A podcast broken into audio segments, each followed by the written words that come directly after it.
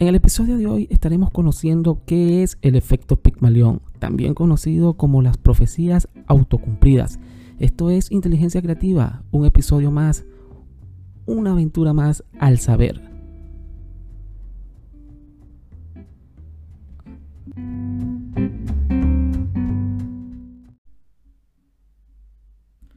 Buenos días, bienvenidas y bienvenidos a Inteligencia Creativa, temporada de genios creadores.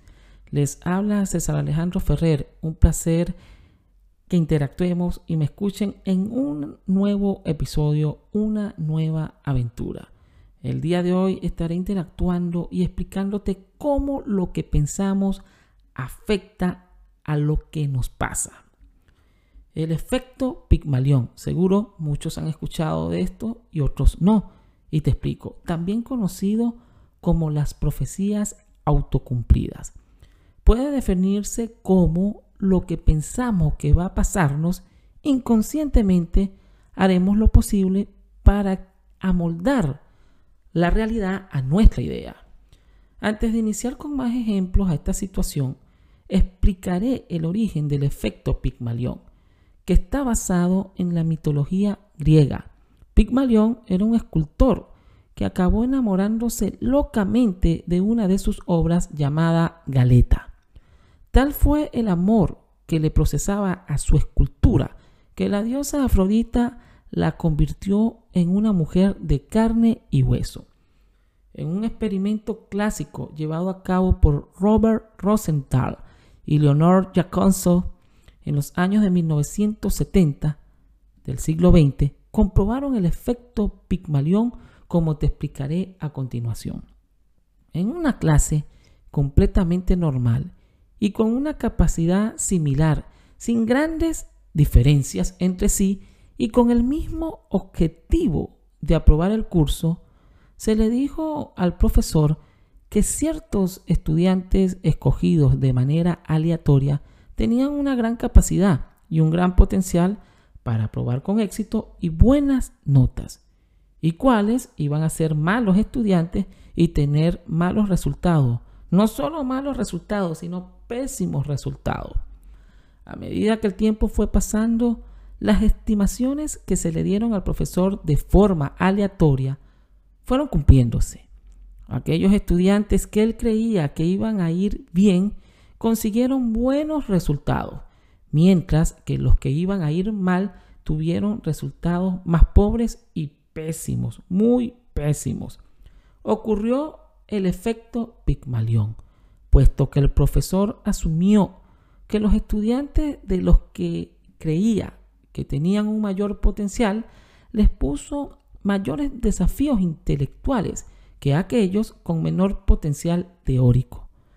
El preguntarles en clase y obligarlos a una mayor participación en la misma hizo que sus resultados fueran mejores, sin haber de base una diferencia real entre un grupo de estudiantes y el otro. En otro experimento, pero diferente, se le dijo al profesor que les dijera a los estudiantes que la gente con el cabello moreno era más inteligente que los de cabello rubio según un estudio científico. Los resultados posteriores en dicha investigación dieron como resultado ese resultado. Los estudiantes de cabello moreno mejoraron sus calificaciones, mientras que los estudiantes con el cabello rubio la bajaron.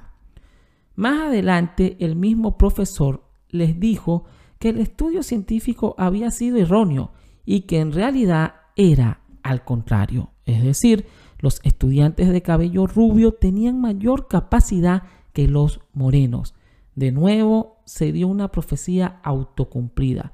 Los estudiantes con cabello rubio mejoraron mientras que los morenos descendieron sus calificaciones. Como podemos ver, lo que pensamos y creamos de nosotros es un arma de doble filo y puede actuar tanto para bien como para mal. Es nuestra actitud la que determina cómo nos va a ir.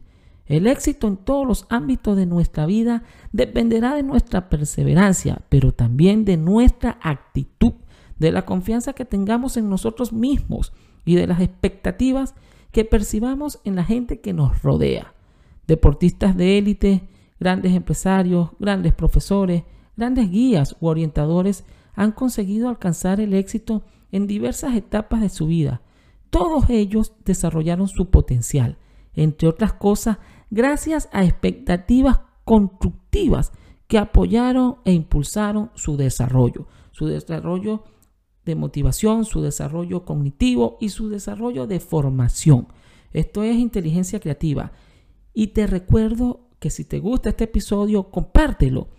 Si estás llegando nuevo a esta plataforma de inteligencia creativa, a, este, a estos episodios, suscríbete a cualquier plataforma de donde nos estés escuchando y comparte. Esto es inteligencia creativa. Les habló César Alejandro Ferrer. Hasta otro próximo episodio.